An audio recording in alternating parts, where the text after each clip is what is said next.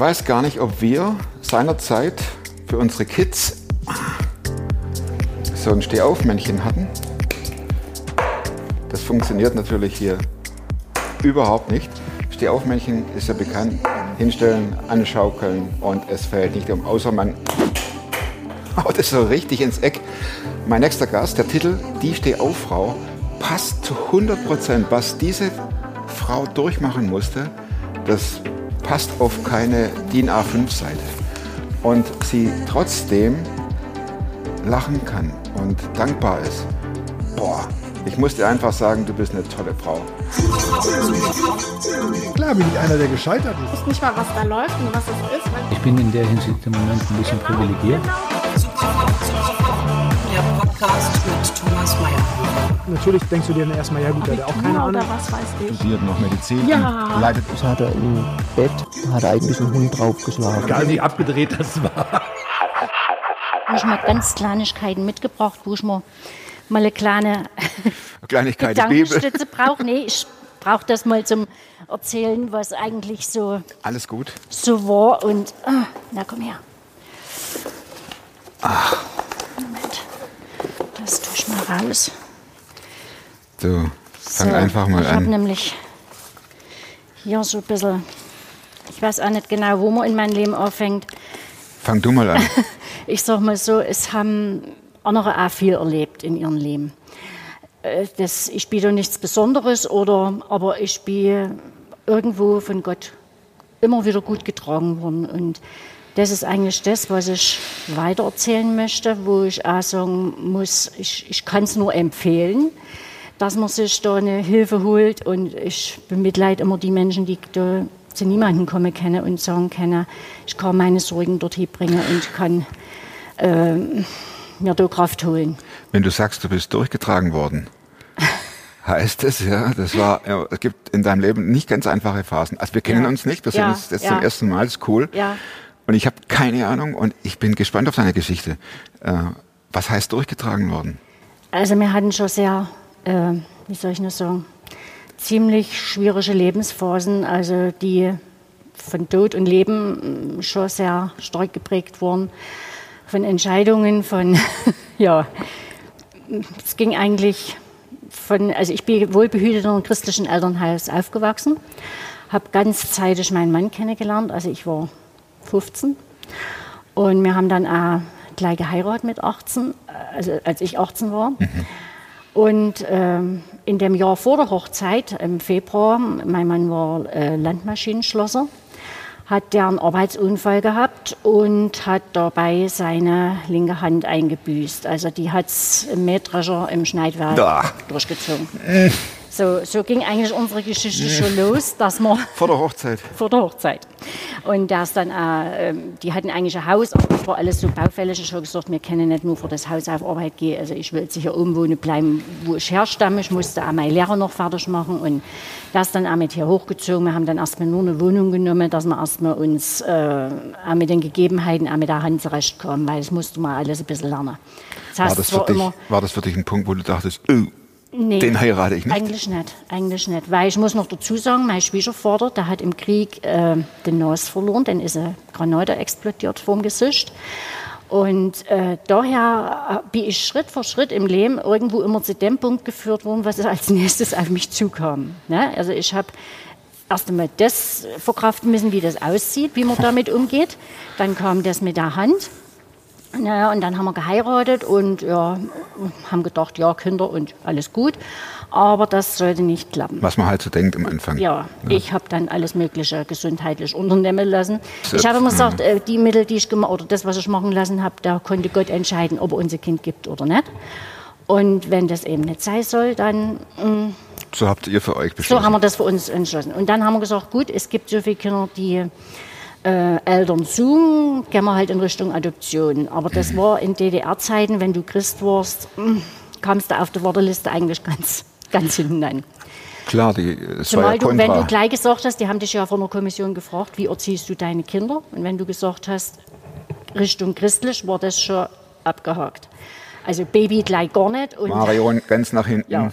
Und dann hatten wir aber eine ganz nette vom Jugendamt und die hat gesagt, macht euch nur mal keine Sorgen. Und nach vier Wochen hat die uns angerufen und hat gesagt, ich habe ein kleines Mädel. Da habe ich gedacht, ja, wenn ich es entscheiden kann, Mädel ist okay Passt. passt. Und dann seien wir dort in das Kinderheim gefahren. Und dann kam so ein kleiner Kerl, zupft man mal so an der Jacke und sagt, Onkel, kommst du wieder? Und wir gucken uns an, gehen nicht aus dem Zimmer raus und haben gesagt, den Kleinen oder keinen anderen. Und dann haben die erst mal gesucht und geht es überhaupt und ja, ging.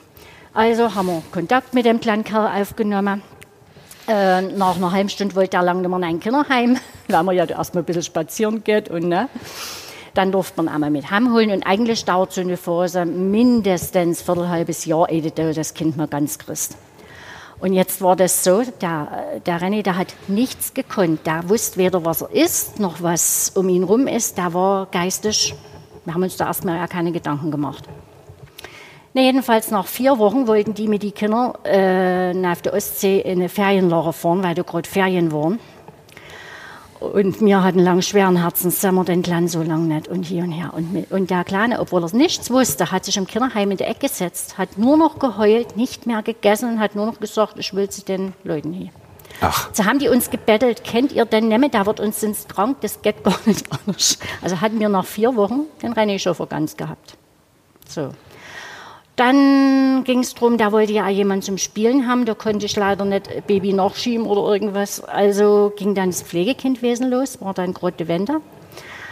Und da haben wir dann ein Pflegekind gekriegt, der uns ja, viel Kraft und Nerven gekostet hat. Wie lange hattet ihr denn? wir haben die alle bis 18 gehabt. Also die haben wir eigentlich, es waren Dauerpflegekinder. Also keine Bereitschaftspflege, sondern Nein, Dauerpflegekinder. Ja, und wie viele Kinder hattet ihr da? insgesamt vier. So, und nachdem wir den Uwe noch hatten, äh, kam die wieder die vom Jugendamt von damals und hat gesagt, du, wir haben hier ein Mädel um, die muss da oben aus dem Gebiet raus, du wolltest doch immer ein Mädel, kennt ihr die nicht auch noch nehmen? Uff, Sind wir mit unseren Jungs dort in das Heim und schon gesagt, die müssen sich auch ein bisschen mitentscheiden, wird ja, ne, irgendwie. Und dann war das auch alles ganz angenehm. Also haben wir die Antje auch noch geholt. Und nach einem ganzen Stück kamen sie wieder vom Jugendamt und haben gesagt, wir haben hier ein Mädel mit einer Behinderung und ihr kennt das ja schon von der Hand her und könntet ihr die nicht auch noch nehmen? Oh, ist doch nur gut, wenn drei groß wären, dann auch vier groß. Aber ich habe nicht gewusst, Das ist auch was eine da gute Einstellung. Uns, Wenn wir drei durchziehen, dann kommt nicht so der zukommt. Die hatte eine angeborene Beinverkürzung, also sprich äh, einen halben Fuß.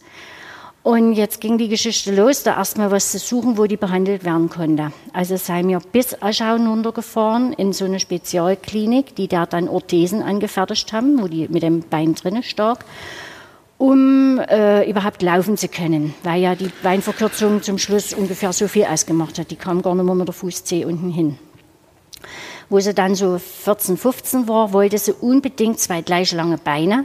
Also haben wir eine Beinverlängerung in Angriff genommen. Das hat anderthalbes Jahr Fixatur von ganz unten bis hoch und ähm, diese ganze Situation durchstehen, dass keine Infektion mehr kommt und was nicht alles. Wie war die Zeit? War schwierig, aber wir haben es sehr gut überstanden. Ich hatte immer wieder Arbeitsstellen. Ich habe eine Putzfirma gehabt und hatte jemanden, der in der Chirurgie gearbeitet hat. Der hat mir dann immer, du hast ja nicht verschrieben gekriegt, du musstest sehen, wie du auch nicht wirst. Der hat mir dann sterile Sachen gegeben, die habe ich dann immer umgetauscht und so, dass auch wirklich kaum Infektionen kommen sein. Von den vier Kids war die letzte, der schwierigste Fall. kann man das sagen, behindert? Nee, die war geistig super schlau. Behindert meine ich jetzt nicht geistig, sondern äh, Körperlich. körperlich ja. körperlich. Das ging dann so weit, dass er äh, nach der Beinverlängerung nicht auf dem Fuß stehen konnte. Sie hatte die solche Wahnsinnsschmerzen, dass Ach, die mit. Schande. Also da hat kein Schmerzpflaster geholfen, kein äh, Morphium, kein nix. Äh, Die hat dann teilweise das Schmerzpflaster angeleckt, um mal ein paar Minuten heil zu sein. Oder hat sich Hustenstiller gekauft, hat die ganze Packung. Ich nehme es mal ein bisschen vorweg. Wie geht's ihr heute?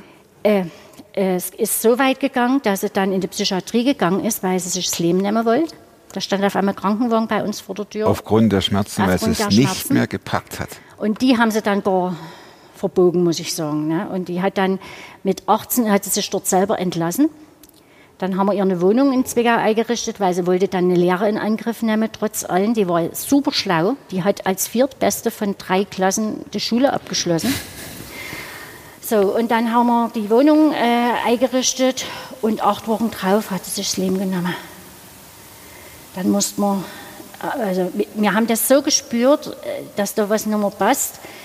Und ähm, naja, und dann mussten wir die Wohnung aus wieder Darf ich was fragen? alles. Hm? Marion, wie geht's einer, ich sage das bewusst, Mama da, wenn, wenn sie so viel investiert und letztendlich doch spürt, mein Kind packt's nicht. Hm. Wie ist das da ergangen? Ich weiß nicht, ich sag mal so, in der Zeit zum Beispiel, ich habe immer gedacht, sie hinterlässt einen Abschiedsbrief, weil sie hat das alles ganz genau geplant. Die hat die Wohnung aufgeräumt. Hast du gespürt, dass sie ihr Ich habe Leben... das gespürt, dass die ihr Leben wegschmeißt. Ich war an dem Früh, ähm, ich hatte an dem Tag was vor mit, mit einer Cousine von mir. Und ich war an dem Früh so aufgewühlt und ich habe mir gedacht, was ist denn mit der? Ich konnte es aber telefonisch nicht erreichen. Irgendwie. versucht anzurufen? Ja, und alle möglichen. Ihr Freund hat mich dann angerufen, bis wir halt dann alle wirklich abends runtergefahren sind. Ich hatte einen Schlüssel, aber von innen stark der Schlüssel. Also mussten wir Feuerwehr alles holen und es war das ganze Aufgebot. Wie hat was sie sich das Leben genommen? mit Tabletten. Ganz, also die, die wusste genau, wie es wirkt. Die hat sich einen Armer hingestellt. Die hat wirklich alles äh, bedacht, einen Ausweis hingelegt, alles, was man da hinterher braucht. Und also wie gesagt, einen Abschiedsbrief gab es nicht. Und ähm, ich sag mal, ich bin sehr Elberfeld geprägt erzogen worden. Was und heißt da war, ich sag mal so, da, als Kind habe ich immer gelernt, wer sich das Leben nimmt, kommt in den Himmel so ungefähr. Ach, Ne? Und dann kam mein Bruder, um mir, sag ich mal, Beileid zu wünschen und sagt, mach keinen Quatsch, wenn die so bekehrt ist, äh, ist die errettet. Die kann niemand mehr äh, wegnehmen. Ja? Ausrufezeichen, Ausrufezeichen. Als du die Tür öffnetest, oder die Feuerwehr Hm. Das war der Feuerwehr zuerst. Hm. Die, haben, die sind ja nicht rein, sondern die haben dir Platz gemacht. Nein, nein, ich durfte erstmal auch gar nicht rein. Die haben sich Ach, das erstmal alles selber. Feuerwehrpolizei. Wir sollten auch an sich gar nicht rein. Mein Mann hat dann einfach gesagt, da muss man aufs Klo. Der ist dann noch mal rein. Ich habe dann bloß noch praktisch den Rest von ihr gesehen, mal wo die Tür offen war. Äh, ja, es war, und äh, das große Problem war dann, für uns war klar, die Beerdigung, alles hinher, dass ihre leibliche Mutter uns verboten hat, weil sie ja 18 war, war die auf einmal zuständig, die Sache zu beerdigen und hat uns auch äh, verboten, auf die Beerdigung zu kommen. Wie ging es dir in einer solchen Situation? Du hast sie, oder ihr als Ehepaar habt sie ins Krankenhaus gefahren. Mhm. Ihr habt das äh, mit ihr besprochen, mit der Beinverlängerung. Es war ihr Wille mit der Beinverlängerung. Ihr wart immer da für sie. Mhm. Ja. Und dann auf einmal heißt es, äh, ihr nicht. Ja, aber ich, ich habe, wie gesagt, keinen Abschiedsbrief gefunden, aber ich habe ihre Bekehrung gefunden. Die hat sie schriftlich niedergelegt. In einer Art und Weise, wo ich gesagt habe, das war für mich mehr Trost wie was anderes. Und das bisschen Inventar, was sie hatte, das habe ich dann, habe ihrer Mutter erst einmal ein Fotoalbum gemacht von all ihren Kindern, weil die Mutter hatte kein Foto von ihren Kindern, die hat mehrere gehabt, die sie weggenommen gekriegt hat. Habe äh, verschiedene Kissen, was weiß ich, ihren großen Korb zusammengerichtet. Ihren anderen Brüdern habe ich, alle- habe ich die Bibeln alle verschickt. Und die hat dann auch noch mal kurz zuvor mit meinem großen Sohn äh, CD aufgenommen, weil die konnte unheimlich gut singen. Da hat sie das Titanic-Lied gesungen. Und das habe ich dann auch noch mal vervielfältigen lassen, habe das verteilt und halt mal noch ein schönes Foto und so. Und damit habe ich mich eigentlich getröstet. Mehr Hast du ein Foto weniger. dabei? Nee, nee. Macht nichts. Habe ich nicht, nee. Macht nichts. nicht. Was, was, war schrieb sie halt denn, was das- schrieb sie denn? Was schrieb sie denn in ihrem Abschiedsbrief oder nicht, falsch Bekehrungsschreiben? Also, dass sie sich äh, sag ich mal, als Kind bekehrt hat und dass sie auch dankbar war, in einem christlichen Elternhaus aufzuwachsen. Solche Das Sachen ihr? hat sie geschrieben, ja. ja. Das ist ja eindeutig. Ne? Ja, und da war ich eigentlich auch dankbar dafür, so, dass das einfach, ich sagen würde, wir können es nicht ändern. Du kannst, ich habe selber ganz viel Schmerz im Leben und ich kann es nachfühlen und man kann da ganz schnell an einen Punkt kommen, wo man sagt, es ist. Wann war das? Das war 2010. Und dann kam im Prinzip mein Mann mit der Situation gar nicht so richtig klar. Jeder hat für sich so ein bisschen äh, Art getrauert, sag ich mal. Ihr beide? Ja, und er hat dann angefangen äh, zu trinken. Also nicht so, dass der jeden Tag betrunken war, aber so viel, dass ein gewisser Spiegel im Körper war, der ihn massiv geschädigt hat. O- Oder andersrum, 2011 ähm, hat er 30 Liter Wasser im Körper gehabt. Kurz darauf hat er so viel Diabetes gehabt, dass man es nicht mehr messen konnte. Also durfte man auch kein Zucker nichts mehr verwenden. Und das Ganze ging von der Leber aus, die der, dermaßen massiv geschädigt war, äh, dass sie dann gesagt haben, also Ende 2011 er hat maximal ein Vierteljahr noch zu leben. Und dann haben sie gesagt, Würdest du sagen, Entschuldigung, würdest du sagen, dass das, dass der äh, Suizid eurer Tochter der, der Ausgangspunkt war für diese, diese Nicht Absturz. nur, äh, äh, ja, teilweise schon, aber der war sowieso gesundheitlich vorgeschädigt. Der hätte, wenn er sein Leben normal geführt hätte, bestimmt nicht an diesen Punkt kommen müssen. Aber wir konnten es beide nicht äh, ändern irgendwie. Und es, ich musste dann einfach mich entscheiden, halte ich jetzt zu ihm und stehe das jetzt alles mit ihm gar durch oder was machen wir jetzt? Wie hast du dich entschieden? Also es war so, dass er von jetzt auf dann aufgehört hat mit Trinken. Und dann gab es die Option Transplant Transplantation. Ja, Lebertransplantation. da haben wir dann praktisch hier erstmal in Rodewisch alles gemacht, damit wir überhaupt nach Leipzig fahren durften, um dort angenommen zu werden. Dann haben wir in Leipzig den ganzen Spaß nochmal durchgemacht.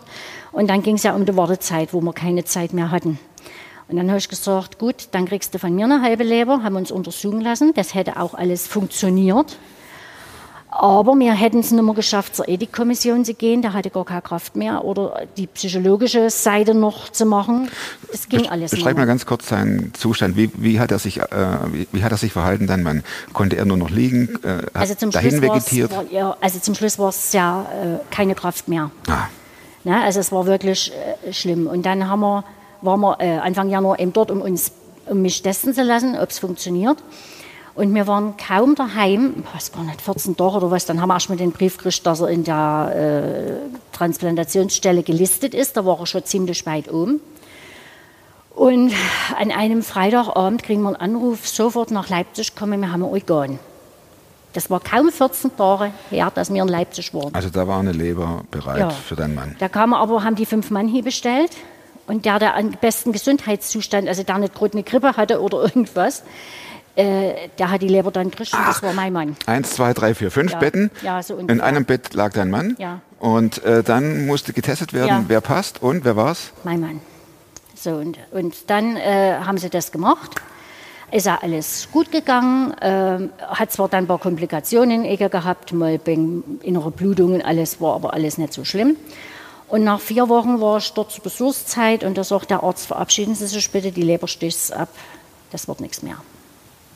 Nochmal. Für nix Blicke wie mich. Du kamst ins Krankenhaus. Der Arzt war da oder hat dich zur Mhm. Das war Seite geholt. Intensivstation im Prinzip, Ja. ne, wobei man dort lag, da konnte ich deswegen auch nicht mit dort bleiben. Ne, Und der sagt zu ja. dir, Marion, sag Tschüss zu deinem Ja. Mann, verabschiede dich. Er stirbt. Ja. Was war dann mit der Marion los in dem Augenblick? Ich sag mal, ähm, wir haben den Gesundheitszustand gesehen. Wir wussten, dass es schief gehen könnte. Oder, ne, also Ja, wissen ist ich es hatte ein- mich innerlich damit schon arrangiert. Dass er stirbt. Ja. Wir wussten beide, wenn es schief geht, wo, trotzdem, wo wir uns wiedersehen. Das wussten wir. Wie habt ihr war- euch verabschiedet? Ich weiß- kann das gar nicht mal so genau sagen, weil da so viele Sachen dann im Nachfeld noch kamen. Ich bin nämlich dann an dem Tag heimgefahren, da war gerade mein Sohn von Waldenburg mit. Und auf Hälfte der Fahrt ruft mich der Arzt an und sagt, äh, Frau Zanner, wir haben gerade wieder eine Leber reingekriegt. Ich sage das mal so profan. Und morgen früh um 9 Uhr bauen wir die ein. Das war der zweite. War der zweite. Und dann bin ich heim. Ich hatte da so ein bisschen äh, einen, einen Stamm, die ich immer angerufen habe und habe gesagt, tut bitte morgen beten. Also haben die dann auch in der Gemeinde, war Sonntag früh, äh, hat das dann noch eine äh, andere Schwester aus einer anderen Gemeinde erfahren, die hat dort auch gleich, äh, das war, also es war mit mal ein, eine Kettenreaktion entstanden, die ich mir nicht äh, erklären konnte oder, oder die, das kann man einem nach, Nachhinein einfach nur mal beschreiben. So, und dann haben die das äh, gemacht, das ist alles gut gegangen. Aber sie haben mit dieser Transplantation ihm Keime eingebaut. Immunsystem durch die erste Geschichte. Ah, ja. Aber nicht diesen, diesen MRSA, den jeder hat, sondern es waren zwei ganz neue. Die gab es bis dahin irgendwo nicht. Und, äh, es Dein Lachen, ist es mehr, ist es mehr Frust oder ist es Nee, einfach das ist nur einfach, weil des, desillusioniert und ich kann es nicht beschreiben. Ja, es nicht ist, äh, das ist ja von einem Absturz zum nächsten. Ja, ne? Es ist ja, ja. nicht so, dass es wieder hochgeht, sondern Ja, nee, das Stück, ging dann nur noch ein erst mal Stück bergab. und ein Stück und wieder So, runter. und dann äh, ging das eigentlich erst ganz langsam los. Dann hatte ich mal kurz drei Tage daheim. Da sollte ich einen Pflegedienst nehmen. Da war ja dann auch ziemlich viel schon offen gewesen. Da musste Sachen gespült werden Oh, und die haben das nicht ordentlich gemacht. Kürz mal ab. Auf jeden Fall habe ich ihn dann wieder in ein Krankenhaus geschafft und äh, dann ging der Spaß eigentlich richtig erst los. Ähm, die Ach haben so. dann dann, da, das ist immer mehr, immer mehr Raufarts äh, praktisch aufgefressen. Dann haben die dann mit einer Wackpumpe behandelt, also immer wieder zugebackt die Sache. Jedes Mal unter Narkose, nach 40 Mal haben wir aufgehört zu zählen.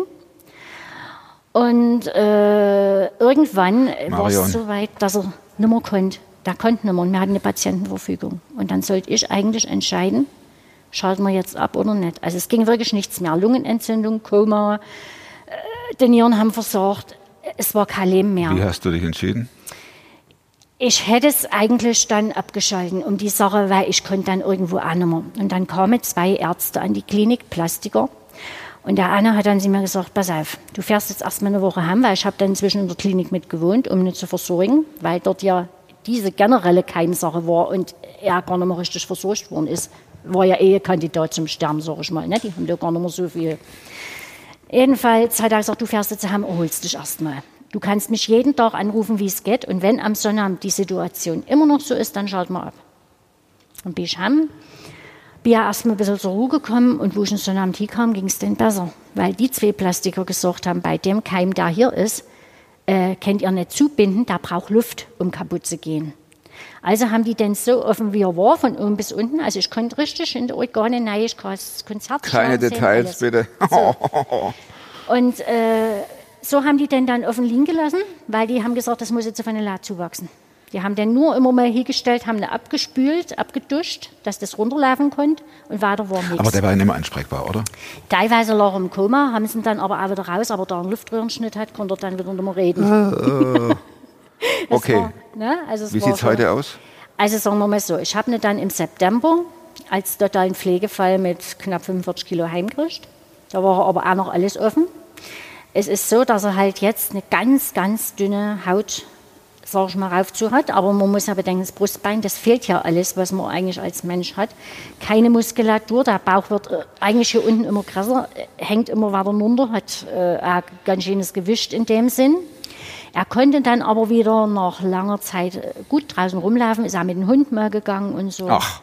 Ne? Also es war wirklich, wir haben ihn systematisch wieder aufgebaut. Und, äh, aber es hat jeder gesagt, es greift kein Mensch mehr an ihn an, den irgendwann mal wieder zu operieren, weil keiner sagen kann, wenn der aufgemacht wird, was dann wieder von vorne losgeht. Wie schafft man das? Ich weiß es nicht. Äh, Ist es der Glaube, den ich habe? Ist es einfach das, dass ich mich immer wieder zurückziehe und, und mir wirklich daraus Kraft hole? Oder immer wieder zur rechten Zeit äh, Kraft irgendwo herkriege? Deswegen habe ich die Schachtel mitgebracht. Das war die Schachtel, die wir in der Zeit hatten. Das war einfach nichts Besonderes.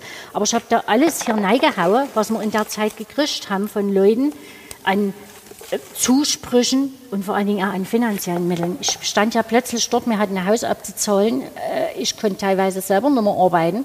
Ja, wer- wann Und, denn?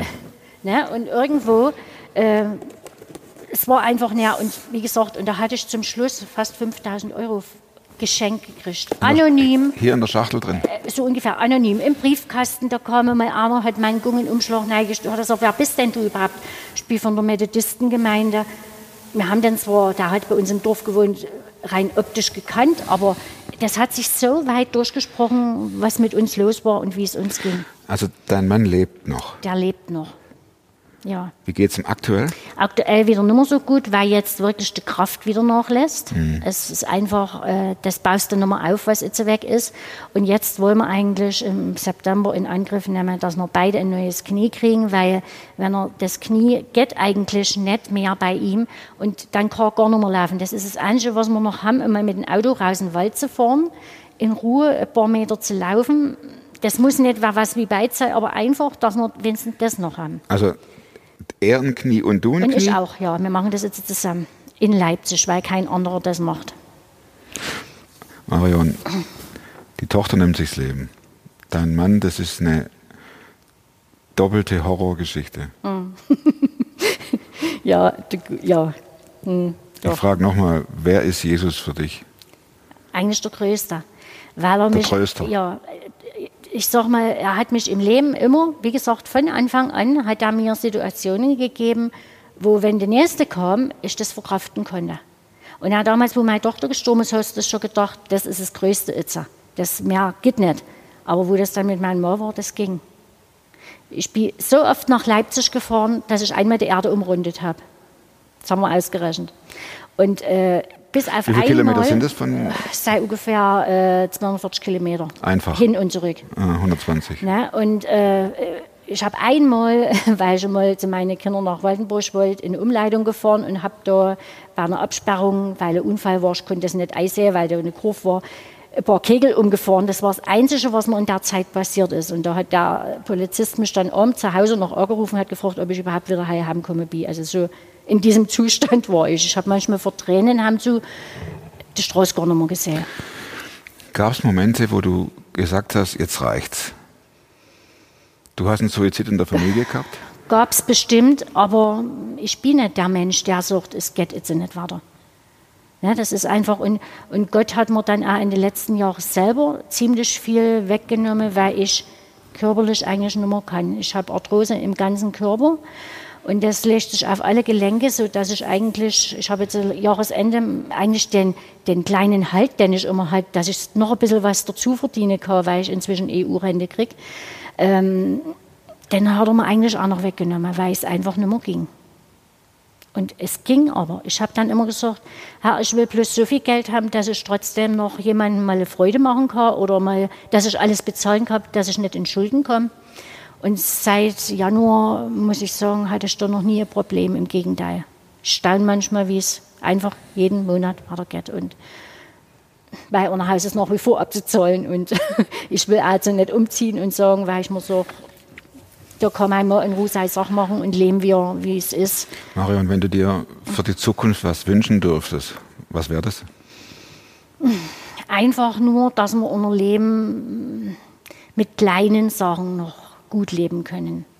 Ich, ich weiß auch nicht, wie viel uns Zeit allgemein noch bleibt, das kann man nicht sagen. Die sagen ja also zum Beispiel, wenn du Oregon kriegst, zehn Jahre. Ach, da haben wir jetzt weg. ne? Also du kannst dich da jetzt nicht neu steigern und sagen, ähm, ich mache mich da jetzt so verrückt. Oder was wird dann, wenn ich jetzt mal alleine da stehe, ich kann das Haus finanziell nicht alleine tragen. Oder wie wird das dann alles? Aber ich weiß, dass du zu der Zeit mein Herr wieder Lösungen hat, wo ich hinterher erstaunen kann. Das ist das, wo ich mir Kraft geholt habe. Du bist eine tolle Frau, Marion. Naja, ich weiß es nicht. Ich bin so aufgewachsen, ähm, ich weiß nicht, schon von klar auf ein, einfach war ich so und, und das war gut so. Danke für deine Geschichte. Boah. Und dein Glauben. Hast du mal zweifelt irgendwann? Nee, eigentlich nicht. Eigentlich nicht. Ich hatte ja dann, äh, nachdem dann mein Mann wieder auf der Fies war, äh, 2016, hatte ich ja dann noch Krebs zwischendurch. Weil keiner hat ja an mich gedacht, es hat sich ja immer noch alles an meinen, um meinen Mann gedreht. Was für ein Krebs war das? Brustkrebs. Bin aber auch da wieder gut weggekommen dabei. Ich hatte zum Glück keine äh, Chemo gebraucht, nur Bestrahlung. Und naja, im Nachhinein sage ich mal, wenn du was nicht durchgemacht hast, kannst du anderen Leuten nicht helfen. Hilfst du? Und wie hilfst Eigentlich viel. Ich, äh, ich habe viele, die, wo ich, ich habe wenig Hobby, ich schreibe gern handschriftliche Briefe. Und da habe ich wirklich welche, die ich, wo ich immer schreibe und wo ich immer und die da immer dankbar sei und das immer wieder ähm, mir hundertmal sagen, mach das weiter, das tut uns gut. Oder also ich höre viel, weil ich mich halt auch jetzt durch meine sag ich mal, Knochengeschichte immer mal zurückziehen muss, mich mal setzen muss und einfach sagen kann, jetzt habe ich dort dafür mal Zeit. Wir könnten gerade weitermachen, ne? Oh. Aber ich muss trotzdem meine vier Nee, Schlussfragen ist stellen. richtig, ist richtig. Gibt es ein Buch, das du nicht nur einmal gelesen hast? Also Bibel ja, sowieso, aber dann habe ich, ich weiß nicht, ob ich es jetzt richtig ausspreche, die, das kriegen wir äh, hin. Moment, ich muss jetzt nachgucken, weil ich habe mir das direkt nochmal aufgeschrieben. Das ist der Zettel weg. Wo klemmt er? Hier. Die Francine Rivers. Ja. Ich weiß nicht, ob der die was Klar, sagt. Die schreibt was. ganz, ganz viele dicke Bücher. Ja. Aber die packt die in diese Geschichten. Und welches Glauben. speziell? Äh, Da wüsste ich nicht, welches speziell. Die sind alle gut. Also da, da könnte ich mich für keins entscheiden, weil ich die alle auch schon Bombe gelesen habe. Also Francine Rivers, sei Deutsch. einfach, die sei einfach toll. Wir nehmen einfach ähm, das, was vielleicht auf euer Leben passt und auf das. Nehmen wir die hier. Ja, ja, ja. Die Liebe macht stark und jetzt kommt Ja. das Licht da rein. Das ist gar nicht gut, aber so schaffen wir das. Ja, das ist wirklich, und, und die, muss ich sagen, die lese ich richtig gerne. Das sind äh, christliche Bücher, also mit Ja, christlichem ja, Inhalt, ja. aber in Romanform. ne? Ja, genau. Und, und, oder auch die hat zum Beispiel auch, äh, Zeiten von Paulus, äh, hat die da Geschichten verpackt. Da kannst du dir richtig vorstellen, wie das da zu der Zeit zugegangen Wie das ist. zu der Zeit ne? war. Also das ist, finde ich, finde ich richtig gut. Zweite Frage. Wozu kannst du heute leichter Nein sagen als vor fünf Jahren? Wenn ich merke, ich habe keine Kraft mehr, dann kann ich leichter Nein sagen. Ich muss zum Beispiel ganz oft äh, meiner Tochter Nein sagen, dass ich ihre kleinen Kinder nicht versorgen kann, weil ich kann ihnen nicht mehr hinterher rennen. ne? Also das Ja. ist, ich mache ja halt dafür andere Sachen, aber da muss ich ganz oft Nein sagen. Oder auch, weil ich Rücksicht auf meinen Mann nehmen muss, wenn man Klar. nicht kann. Ne? Also das, das ist halt so. Dritte Frage. Welche Überzeugungen, Verhaltensweisen und oder Gewohnheiten, die du dir in den letzten fünf Jahren angeeignet hast, haben dein Leben verbessert oder erleichtert? Also erstens mal äh, ähm, ist, dass Gott einen ganz großen Plan hat, denn wir ja hier erstmal gar nicht sind. Wir stehen immer äh, in der Situation drinne und im Nachhinein siehst du eigentlich, wie es, wie es gelaufen ist und dass das trotzdem du immer bewahrt worden bist und geführt worden bist. Und dann ist auf jeden Fall Dankbarkeit ein ganz großes. Ich hatte eine alte Kundin, äh, zu der bin ich erst gekommen, nachdem ich Krebs hatte. Und die ist so unheimlich dankbar. Und von der habe ich mir das eigentlich angeeignet. Die steht früh auf dem Bett auf und äh, sagt schon mal Danke, dass sie ihre Bär rausnehmen kann. Und so geht es bei mir eigentlich auch den ganzen Tag. Ist, das ist unbewusst, habe ich mir das angeeignet und, und Dass du Jesus alles, Danke sagst. Ja, vor alles einfach. Äh, sei manchmal simple Sachen, wo du, wo du denkst, ach, was wird denn das jetzt wieder? Und dann wird das alles ganz klasse.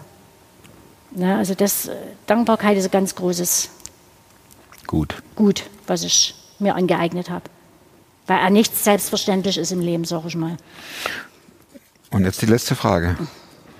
Wenn du an die Plakatfrage, ne? Ja, Wenn du an, ja. an einem Ort ein Plakat aufstellen könntest, was würdest du draufschreiben? Also ich habe mir lange, ge wo habe ich hin? Lange gemacht. Also ich würde auf jeden Fall eine Hand mit so einem Küken nehmen und auch das so drüber schreiben. Aber ich würde nicht das, was innen drin ist, sondern einfach, hab keine Angst, Gott spricht, gib mir deine Sorgen. Ich, äh, ob wir das, äh, wir haben die weltbeste Grafikerin. Ob die das so hinkriegt, sehen wir's, aber Ja, ja. einfach drauf. Aber so, das hätte man. Hab keine Angst. Ja, hab keine Angst. Das ist einfach das, was, wo ich sage, das ist für mich äh, das, was ich einfach jedem empfehlen kann.